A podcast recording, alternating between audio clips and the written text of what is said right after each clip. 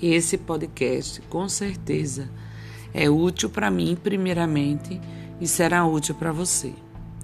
17 práticas diárias para aumentar a sua inteligência.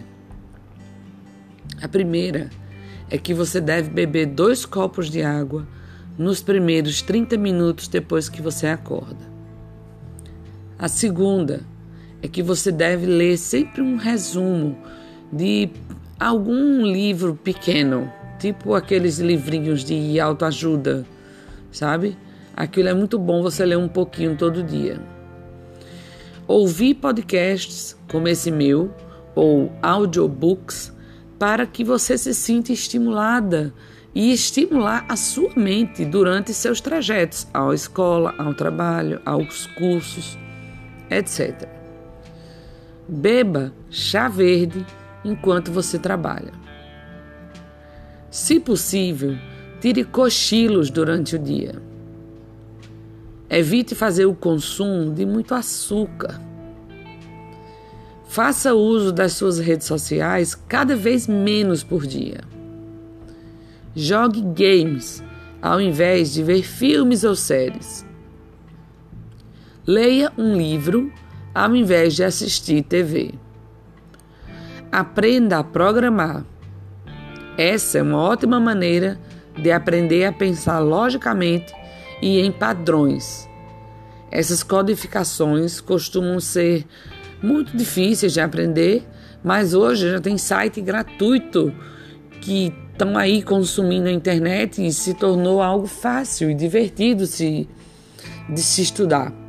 Então, além de você aprender algo com a programação, algo que é bom para sua mente, vai te dar mais chances de conseguir até um bom emprego. Assista TED Talks enquanto faz alguma atividade doméstica. Sei lá, você está preparando o jantar e aí você tem essa opção ao invés de assistir notícias deprimentes, né? Então você tá ali com o TED, que é uma, algo inspirador e com experiência sobre assuntos pertinentes para a sociedade. Faça alguns exercícios simples durante o dia, porque o corpo e a mente estão fortemente ligados. Porém, eu sempre falo que esses exercícios têm que ser prazerosos, deixando o seu cérebro mais relaxado, ao invés de um corpo que nem um, motor de caminhão ligado, tremendo sem parar. Passe seu tempo com pessoas mais inteligentes que você. Isso é perfeito, isso é ótimo. Você imagina, ganha tempo aprendendo com pessoas que sabem ensinar com humildade. Isso é perfeito. E também converse, não brigue, né? Converse com pessoas que discordam de você, que pensam diferente de você, porque até esse argumento contrário, você não precisa ser convencido e mudar de opinião mas a sua opinião você ensina para a pessoa e a opinião dela, né, que antes você considerava errada, pode ter alguma coisa de útil para você. Então, educadamente, você conversando com pessoas que discordam de você, também é uma forma de você se tornar mais inteligente. E sempre que você puder, faça caminhadas na natureza sabe? As plantas produzem oxigênio para você.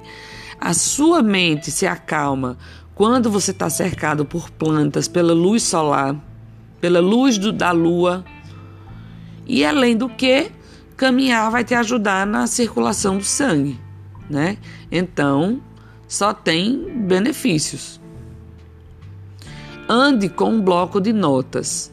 Grandes mentes como aquele famoso Leonardo da Vinci, ele sempre carregava um bloquinho de nota na mão. Por quê? Toda ideia, todo esboço, toda avaliação, tudo que era importante para ele, ele anotava. Fosse uma curiosidade, um pensamento lógico que ele chegou à conclusão em algum lugar, ele anotava. Então hoje a gente tem o celular, a gente pode fazer isso. É super importante e muito bom para a gente. Use 10 minutinhos no final do seu dia para planejar o dia seguinte, fazer anotações para não esquecer. E se você conseguir, se você conseguir, durma pelo menos de 7 a 8 horas por noite. Quando eu consigo dormir 10 horas da noite, não é da noite, é por noite, eu acordo outra mulher. É um privilégio? É. Mas se eu moro com o marido em casa, com uma criança em casa que já tem oito anos, e eles conseguem acordar e tomar um café da manhã sem depender de mim, quando eu posso, eu me dou esse luxo de dormir um pouco mais. E eu constato de que realmente tem inúmeros benefícios para o corpo e para a mente. Beijos em todos.